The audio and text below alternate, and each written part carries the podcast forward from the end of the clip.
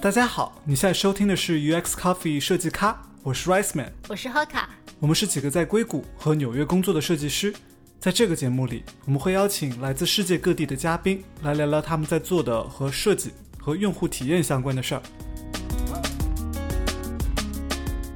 在上期节目里，我们和肖子姐聊了聊她在微软做交互设计师时候的经历，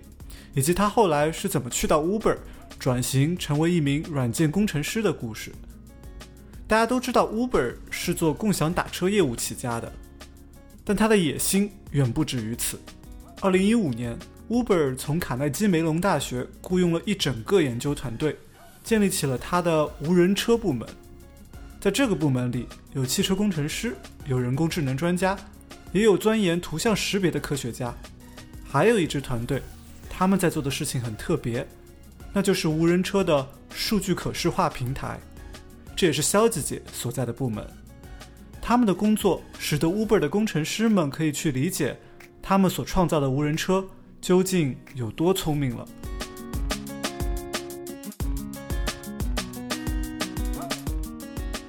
最终，我们的这个目标是，汽车里面根本就没有方向盘，也没有驾驶座，然后这个你进去以后，你说要去哪儿，车就把你带到那儿。实际上，我们现在到哪儿了呢？我觉得我们无人车这个行业来说，大家在奔着这个方向去吧。但是技术上到那儿路还很漫长。你即使技术上到那儿了，还有一些很多这个社会上面的因素，比如说法律上面能不能跟上，你这个。政策、交通法律上面会不会允许你，对吧？然后你这个车怎么上保险？出了事儿以后谁来负责？这个都是现在都是没有解决的事情，所以可能真正产品化，那还有很长很长的路要走。那你做的这个自动驾驶汽车的可视化平台是干什么的呢？嗯，可视化平台还是给人看的，就是说你的那个自动化工程师在做这个无人车。车在走在路上以后，车看到了什么东西，然后车是怎么做决策的，然后这个实际上这个效果是什么样的？就是你比如说，嗯，车看到前面有一个红灯，首先车有没有看到红灯？然后车看到红灯以后，知不知道该停下了？你车决定要停下了和这个实际上停下之间，这个车是怎么行动的？嗯，这个还是要人来看，就是人来判断这个你这个做的对不对。然后，如果不对的话，哪个地方是出问题了？是软件的问题还是硬件的问题？那你怎么看呢？你这个车，嗯，在路上的话，跑一个小时，可能就几百 G 的这个数据收集了。你你车上面有好几个摄像头，然后有这个激光的扫描，然后你车上面都有传感器，在路上的时候，这个你这个机器学习的软件在这个跑，在做决策以后，它这个所有的这个记录系统的记录。都会存在一个大文件里面。那你回来之后，需要需要有一个工具把这个文件打开，然后让人看到说你这个车在行驶过程中都发生了什么事情。我做的就是这个工具。嗯，为什么需要看在行驶过程当中发生了什么事情？需要一个就是可视化的工具呢？你车是在一个三 D 的一个三维的一个环境里面在跑，对吧？你看到的所有的东西都是三维的，周围路上面有什么东西？嗯，是嗯，限速牌也好，交通指示灯也好，然后其他的车，然后行人，这些东西都是在一个三维的空间里面发生的事情。你如果没有办法去还原当时的这个场景的话，你人很难判断当时到底发生了什么。比如说，那个现在法律要求就是说，你无人车在路上跑的时候，你要有一个司机，对吧？坐在驾驶座上面，然后如果出问题的话，你司机要能够这个及时的把车停下来。就是比如说我，嗯，前面有一个行人在过马路，车可能没有看见这个行人，那司机踩了一脚刹车，把车停下来了。那我回来以后，你就要判断说那个无人车为什么没有停车，对吧？让你这个你这个情况下，你要先看这个车看到了什么东西。就是首先你的摄像头，然后和你的那个激光扫描，你看到了周围的这个环境没有？嗯，如果看到了。然后，那你这个车有没有做出正确的判断？那是一个人。然后，你如果判断出来了以后，他有没有判断出来你这个人会，这个在这个五秒钟之后会走到这个车的前面？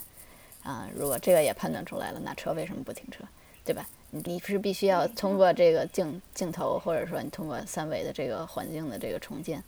来看到当时车周围有什么东西，然后你这个是第一步的事情。这种可视化可能比我们传统意义上的这种数据可视化要复杂的多啊。就是我们传统上说数据可视化，大家想到的可能是像在媒体的报纸、杂志上看到一个啊、什么现状图啊，呃或者是什么一个全国地图，然后不同的城市有不同的圈儿的大小，这样子的可视化是我们平时接触到比较多的。但是像这样子说，你去还原一个现实的三维的场景的可视化，可能是非常少见的。因为像这样的工具，我想象应该也大部分只在做自动驾驶汽车的这种科技公司内部使用。所以你能不能就是可以请你再详细的就是讲一讲，比如说你们都可视化些什么东西，把什么东西可视化，你们抓的是什么数据，然后你又怎么把它给还原成一个图形呢？呃，我不知道你有没有看过激光扫描的这个数据，就是点点云、点阵，就是都是三维的点，然后你把它放在一个三维空间里面渲染出来，然后你可以看这个这个点的位置，然后可以看出来这个有哪些，你这个环境里面有哪些东西。然后你有摄像头以后，你可以把它，你可以有一些环境的这个颜色啊，或者说这个深度的一些信息，啊、你可以叠加上去。然后还有一些很抽象的东西，比如说无人车判断出来说你这一堆点是另外一辆车，它长宽高是哪儿，它往哪个方向走。如果无人车识别出来这是另外一辆车的话，它会给另外一辆车还会加上很多的这个嗯、信息，比如说这辆车在往哪个方向走，它的速度是多少，它的加速度是多少，嗯、诸如此类。然后这个这个是什么类型的车？是小车还是公共汽车还是什么车？嗯，它都是那个算法里面有判断。这些东西都相当于就是说一些更加抽象的信息，你要叠加到这个 3D 的场景上面。嗯，确实不是一个非常古典的数据可视化的一个嗯应用。呃，一般来说，你如果看在呃无人车公司里面做可视化的人的话，他们很多是从呃从游戏过去的，啊、然后他们很多是会用这个游戏引擎在做这个东西，比如 Unity 或者 Unreal，啊、来做这些工具，这是比较典型的一些做法。呃，我在加入这个项目之前，他们也是有一个桌面版的一个工具是在那个 Linux 上面跑的。我是大概一年多以前开始做的，倒是当时，嗯、开始考虑到我们可能需要做一个嗯、在浏览器里面的一个工具来做这个事情，因为嗯、桌面工具还是有很多的限制，比如说你的那个版本升级非常的困难，然后对于这个平台的要求比较多。那如果在嗯，如果在网上的话，这个你可以用 Mac，然后你可以用 Windows，然后嗯，可能这个这个人在印度也可以来做这个事情。嗯嗯，那我在想，你们需不需要做一些，比如设计上的决定？像三维世界的东西无时无刻都不在动，你不可能把它原原本本的给呃可视化出来，对吧？不然呢，它就是一个视频了。你肯定要做一定程度上的抽象，但你又要保留它正在做的一个动作、行动，甚至是呃运动的什么状态啊、速度啊，呃，这个这些决定你们要自己做吗？以前的那个工具就是在没有设计师参与之前，就都是工程师自己来写的。然后这个嗯、这个工具在从头设计的时候，很大程度上是在讨论哪些东到底哪些东西重要，对吧？你比如说你那个点阵的嗯这些东西，你可能会用一些相对来说嗯比较嗯比较比较灰度的一些颜色，然后这样可以让其他东西更显示出来。它实际上是嗯。嗯显示出来的数据是，其实只是你车记录下来的很少很少的一部分。你不可能把所有的东西都放在屏上，那你就什么都看不见了。所以，嗯、这个东西和视频的区别在哪儿？一个是你自己可以操纵，你看你你可以操纵这个，嗯、这个看的方向；还有一个就是你可以在这个界面上面来选择你要看哪些东西。比如说，你对旁边这辆车感兴趣，你点它一下，然后这个车的相关的信息会给你展开出来。有一些非常复杂的这个互动的操作，可以让这个呃用户来选择他们要看到哪些信息，然后要跳到哪个时间点，或者说把两个时间点叠加到一起，然后来对比一下。举个例子，比如说那个车，它会就是对未来这个，比如说五秒、十秒的这个行动会有一个规划，对吧？就是说，比如我要换道了，我要换道了，我要嗯打灯，然后我要嗯什么速度插到切到另外一个道里面去，然后我要在可能可能六秒之后，我就会完全进到了那个另外那个车道。我这个嗯这个这个行车的轨迹是什么样的？这个工具里面是可以给你显示出来，就是说车计划未来每一秒钟走到哪儿，然后你可以把这个和它实际上的轨迹叠加到一起，看这车是不是这么行动的。然后可能它行动到一半的时候会有其他的情况发生，可能它又改变主意了。嗯，这个工具还有没有那个模拟器的这个作用啊？我在想，你既然可以选择环境中的一辆车，或者说一个物体，你是不是甚至还可以模拟说这个环境如果发生了这样一点点的改变，会怎样影响的无人驾驶车的接下来五秒钟的行动？能做到像这样的事情吗？我们是有模拟工具的，但是不是在这个里面。呃，模拟会是哦更复杂一些。模拟你你你实际上可以模拟的场景是非常复杂的，比如说你可以模拟不同的天气情况，可以模拟不同的这个光线的情况。然后，对啊，你扔一个人进去，然后说这个人要走这个路线，然后让来测试这个车的软件。你这种情况下，你那个你这个模拟器需要产生非常逼真的这个视觉效果，对吧？然后把这个视觉效果再放在这个车的软件里面，让车去跑。所以那个就是非常硬核的一些游戏的场景，对吧？你相当于说说你要把这个人为设计出来的这个环境渲染出来，然后变成这个假装变成这个摄像头看到的东西，然后交给这个行车的软件。你模拟这个工具和场景是非常基础的这个一类这个开发工具，是每一个这个无人车公司都有的。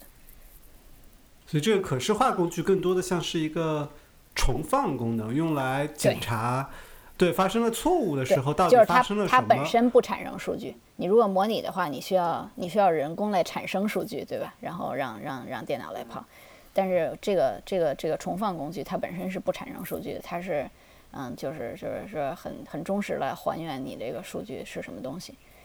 你做的主要负责的是呃那个开源软件应该叫 DeckGL 对吧？对，我觉得这个东西可能大家都比较难以想象，在网页上说做一个这么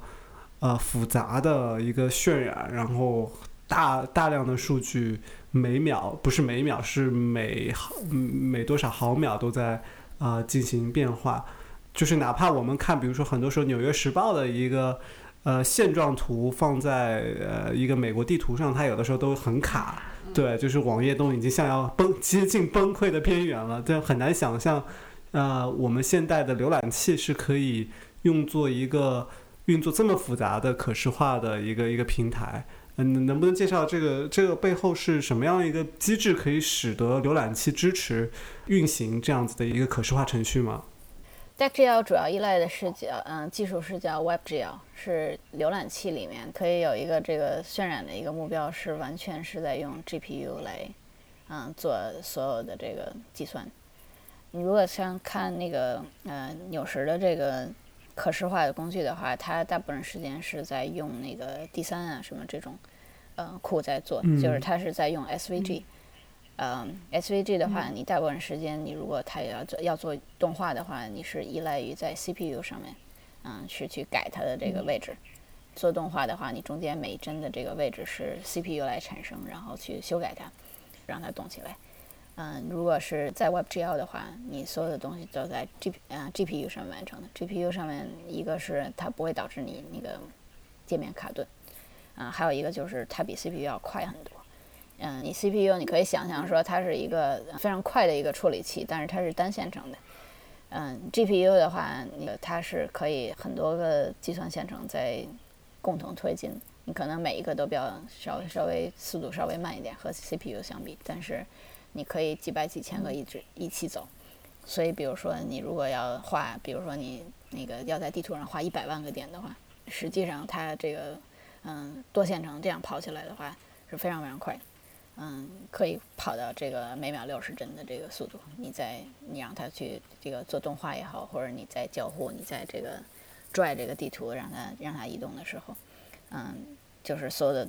这一百万个点都可以，就是在这个瞬间就可以给你把新的位置计算出来。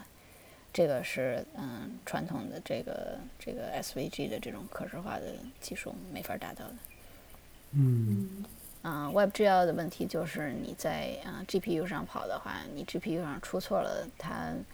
嗯有的时候你没法知道发生了什么事情。它并不是总是给你这个错误信息，我这个很好理解的错误信息。啊、有的时候就完全都没有错误，你就是什么都看不到。啊、这个就非常的讨厌。呃，其实其实是很用户用户很不友好的这么一种一种技术。嗯，嗯，好处就是速度快啊，呃不好的就是那个嗯写起来非常非常麻烦。所以呃 DeckGL 做的是一个什么样的事情呢？DeckGL 相当于是给你了一个嗯，就是比较用户友好的一个这个接口，然后让让你可以嗯，让你就是经过嗯写一些非常少的代码，然后就可以打用 WebGL 可以渲染出你想要的可视化的效果。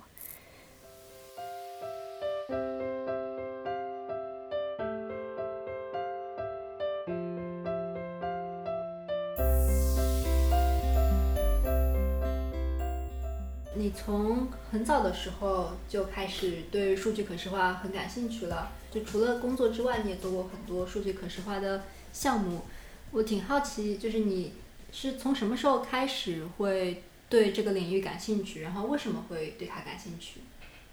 我其实读建筑的时候，我就挺喜欢做这些东西的，就是画画这个流程图，或者画交通图，或者画示意图，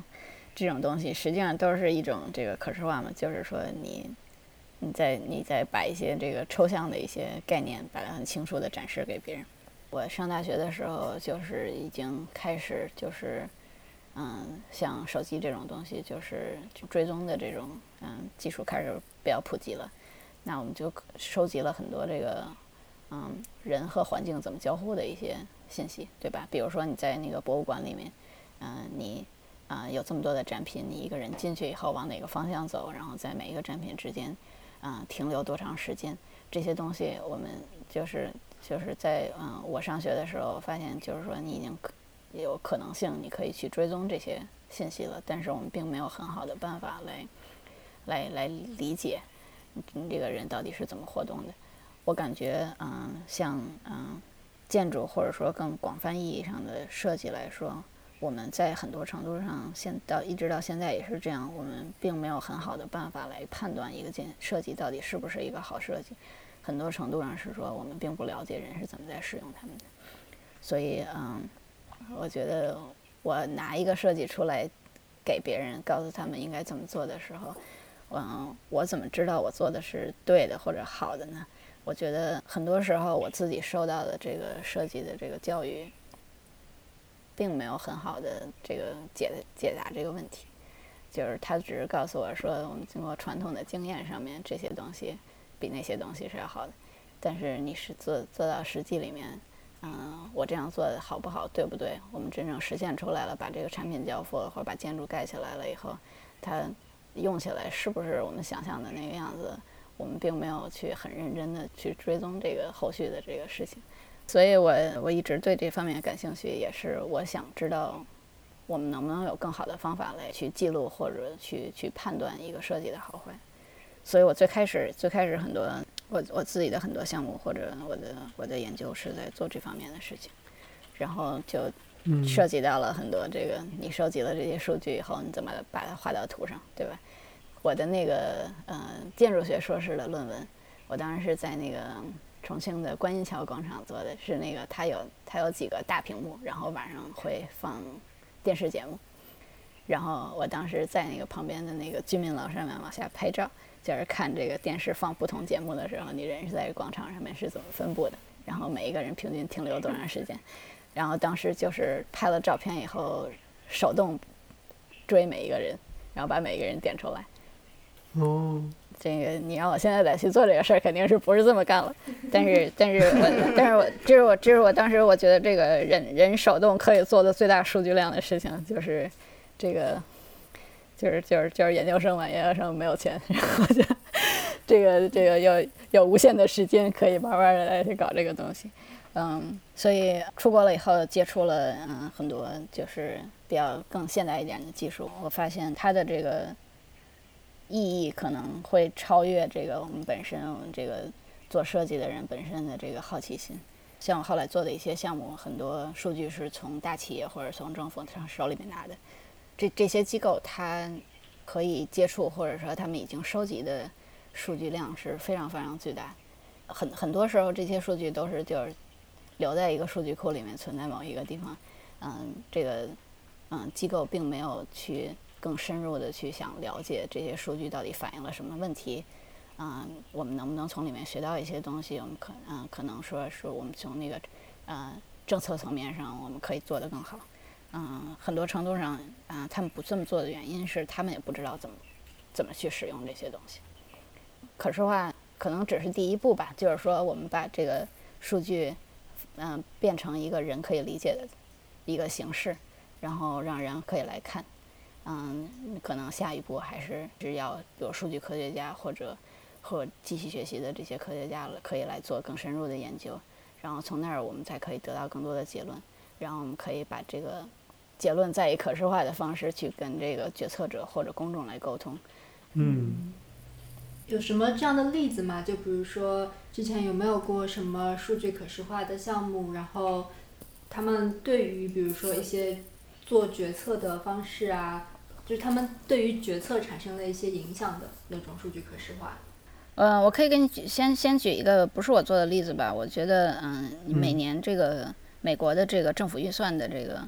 嗯法案提出来了之后，那个像呃纽时或者其他的这个像经济学人，他们会做一些可视化，让你还看到钱都花在哪儿了，对吧？你你在国内几乎很难看到这方面的东西，就是你其实其实这些数字都是公开的，你都是可以查的。但是你一个人看表格，你没有那么直观的印象，你没法去理解它。你看到一个图之后，你马上就会有很多的这个想法。我们呃想一想，是这个，比如说我们那个，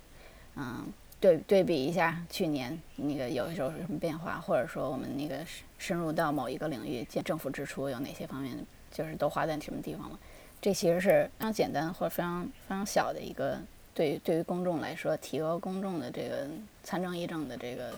嗯能力的一个例子，嗯，这个就是美国就比如我们做的好很多，对吧？嗯嗯，我自己做过一个叫“天空颜色”的一个嗯项目，是把那个国内的那个空气质量报告，每天的空气质量报告拿出来，然后每一个城市做了一个色盘，然后在色盘上面就可以看到这个。每一个城市，它历年的这个空气质量是在往好了变还是在坏了变？然后你每一个那个季节或者每天都是怎么变化的？嗯，我拿那个项目在国内做过一个展览，嗯，就是嗯，实际上是非常非常简单的一个，就没有没有没有做任何呃复杂的一个设计工作，但是你拿出来看以后，非常有的视嗯视觉冲击，然后可以看到很多的环境政策的变化对于这个每一个城市的影响。嗯，我们现在那个我们厂现在有一个项目，就是我们的那个自己的那个车，在每一个城市里面，它的那个 GPS 追踪的这个路线和这个速度都是有记录的，对吧？然后我们现在有一个项目，就是把这个数据公开出来，然后和各个城市的这个决策和这个公众来分享。就是说，你可以进到这个工具里面，然后你可以看到，就是说，比如说从嗯，历史上来说，每个星期一的早高峰的时候，你从这个城市的这个这个城市中心到机场，比如说要多长时间？这个有一个很成功的例子，就是在那个啊马尼拉，他们就是去年还是前年的时候出了一个政策，就是排号限行。限行了之后，嗯，大概实行了两个月左右，在这个工具里面，他们就可以看到，就是说你这个。城市交通，嗯，你在这个出这个政策和出这个政策之后，之前和之后有没有好转？嗯，你在这个高峰期的时候，这个行车速度是不是快了？还是还是一样的多？然后他拿拿这个，就是在实施了两个月之后，他可以马上来做对这个公共政策做出一个评估，我们到底是有用还是没用？如果没有这个东西的话，是非常非常难做。这个是马尼拉政府通过看呃 Uber 的你们公司的公开数据来做的判断，对吧？对。嗯，这个是个挺好的事情。对。嗯那如果我们节目当中呃的听众有人对数据可视化这个领域有兴趣，呃，你觉得我你会怎么建议他们开始学习进入这个领域呢？比如有什么书啊或者网站推荐吗？谁爱看书啊？现在都看网站。你在在在网上在网上搜一下，就是收集这方面的东西还是挺多的，尤其是嗯英文的网站。对我现在一般是就是就是 Twitter 上面在在追这些做可视化的人，嗯嗯嗯，就是做那个第三的那个那个人啊 m o s t o c k 他是嗯他他他自己嗯他自己做一些非常有意思的项目，然后他会推荐一些嗯其他的有意思的东西。我觉得这个还还是非常好的一个资源。嗯嗯呃，以前有一个网站，现在可能也有吧，叫 Visual Complexity，就是这个视视觉复杂性，就是收集一些嗯做这个，大部分是做这个网络啊、网络数据的可视化。嗯，现在嗯、呃网络资源比以前要丰富多了。我刚开始做这个东西的时候，就非常非常的少。嗯，而且。就像你之前说的，就是你觉得这个做线图就是这个可视化。嗯，我原来在那个微软的时候，嗯、最最最逗的时候是有一次那个跟一个嗯、大老板的助理在聊天儿，然后我说我在做的项目是一个可视化工具，然后他非常激动，说我每天都在用这些东西。然后我们大概聊了五分钟左右，我还突然意识到他想的可视化是说你在这个啊、PowerPoint 里面加一个柱状图，然后他觉得柱状图不好看，但是柱状图如果能做成 3D 的，然后每一个 3D 的这个柱子上面贴一个不同材质，有贴木纹儿，有贴金属纹儿，他觉得这样就叫可视化。嗯，嗯然后我立刻就觉得聊不下去了，知道吧？这个，因为当时我在我在我我一直在学校里面做事，那会儿那我还在实习的时候，我在学校里面的时候，就是大部分都在做这个所谓的这个网络啊，嗯或者说这个图，就是就是你有很这个一百万个点，然后每两个点之间有这个不定的这个联系联系，然后你怎么能够把这个画成一个这个人可以理解的，嗯，可以可以交互的一个一个形形态。如果看就是一些这个做学术研究的话，他们还是在做一些就是这种复杂性比较高的，然后嗯，在做一些非常抽象的一些东西。他们很多时候不太考虑这个这个这个平面设计上面的这个所谓的这个美感。然后，如果你去跟这个平面设计师讲的话，他们想的是所谓的这个信息图。嗯然后他们很多时候都是都是还是在手动做可视化，就是你给他一个数，然后他的这个他的他的这个 Illustrator 里面量一下这个 大小，然后把他们给这个怎么怎么排列一下，然后排列成好看的样子。嗯，有有的时候有的时候碰上一些比较差的，就是哎，我昨天那个看了这个什么杂志上面有一个图，觉得非常的好，下一个可视化我也要做成那个图的样子，也不管这个这个可视化类型是不是适合他那个数据。嗯嗯，你说到这里，呃，你你会怎么去判断一个数据可视化做的好不好呢？你你最最重要的一个条件是你能不能够有效的反映你想表达的这个信息。嗯，很多很差的是，就是你首先你选选择的这个可视化的类型就不对，对吧？你比如说你该用线状图的，你用一个饼图，啊、或者说你的那个选的那个嗯、颜色的这个嗯、选择，嗯、很有误导性。嗯，这个有其实有挺多的研究的，就是嗯，有一些误导性的商业宣传或者政治宣传的话，他会故意给你画一些很差的这个嗯可视化来让你感觉你看到了什么东西，实际上并没有这么回事。然后你去跟他细究的时候，他会跟你说：“哎，我我其实，嗯，我我其实已经画在图，上了你没有看出来嘛。比如说你嗯两个嗯差距很大的数据，他给你用了嗯很相近的颜色。你比如说你从从你从一到一百的话，你一和八十的颜色比较接近，八十和一百的这个颜色差距比较大。呃，对吧？你这个这个是呃很很很刻意的去误导你的眼睛，去认为这个有一些不存在的差距，或者说，比如说你那种嗯做那种柱状对比图的时候，经常会看到一些，比如说这个每，比如说世界上一百个国家给你打分儿，打分儿以后，你可能第一个国家是一百分儿，然后最后一个国家是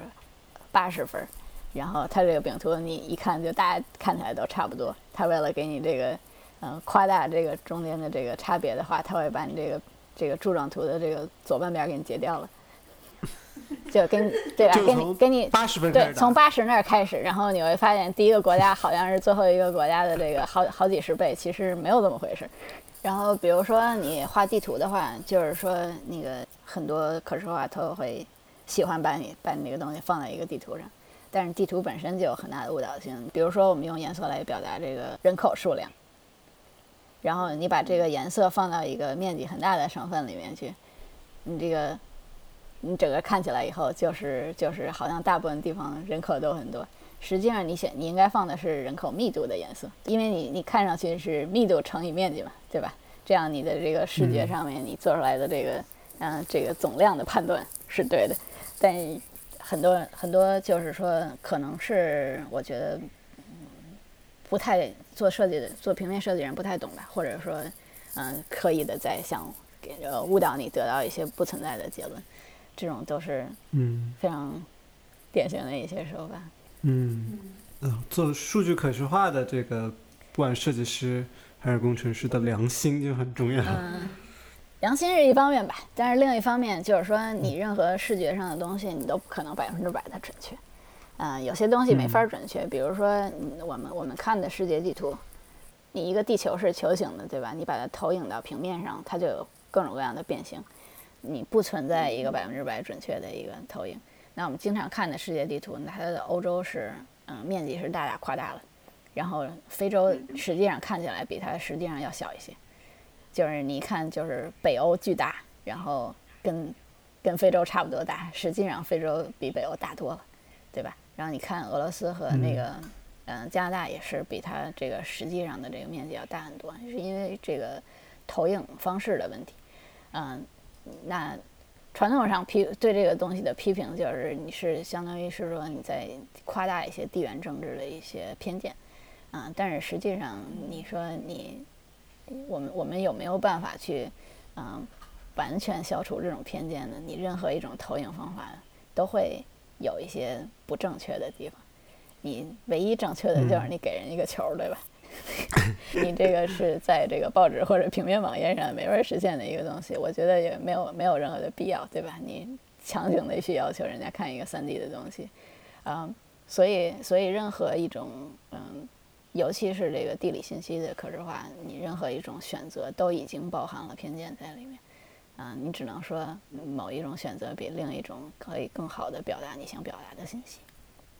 任任何一种选择，相当于都表达了你的一个个人的立场。嗯，这就像记者在写文章一样，你能不能完全中立呢？或者说你该不该完全中立呢？我觉得都是可以考讨论的，并并不是说这个我们有一个这个固定的一个答案。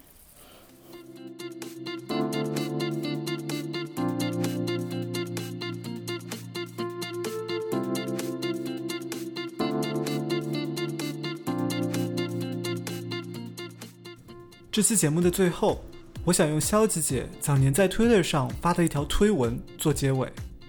她说：“我为什么喜欢做这些可视化？因为从政府信息公开到公众参与之间，还有巨大的鸿沟。打破权势垄断，用多样化的民间视角去呈现它们，是唤起公民意识的第一步。而我们的媒体在这方面做的努力还远远不够。”如果你喜欢我们的节目，你可以在网易云音乐、喜马拉雅或是在任何泛用型播客客户端上订阅收听。同时，我们也希望你能在你收听节目的应用上给我们留言打分，或者你也可以把我们的节目分享给可能对这个节目感兴趣的你的朋友们，这些都会帮助到我们被更多的人听到。好的，本期节目就到这里，我们下周再见。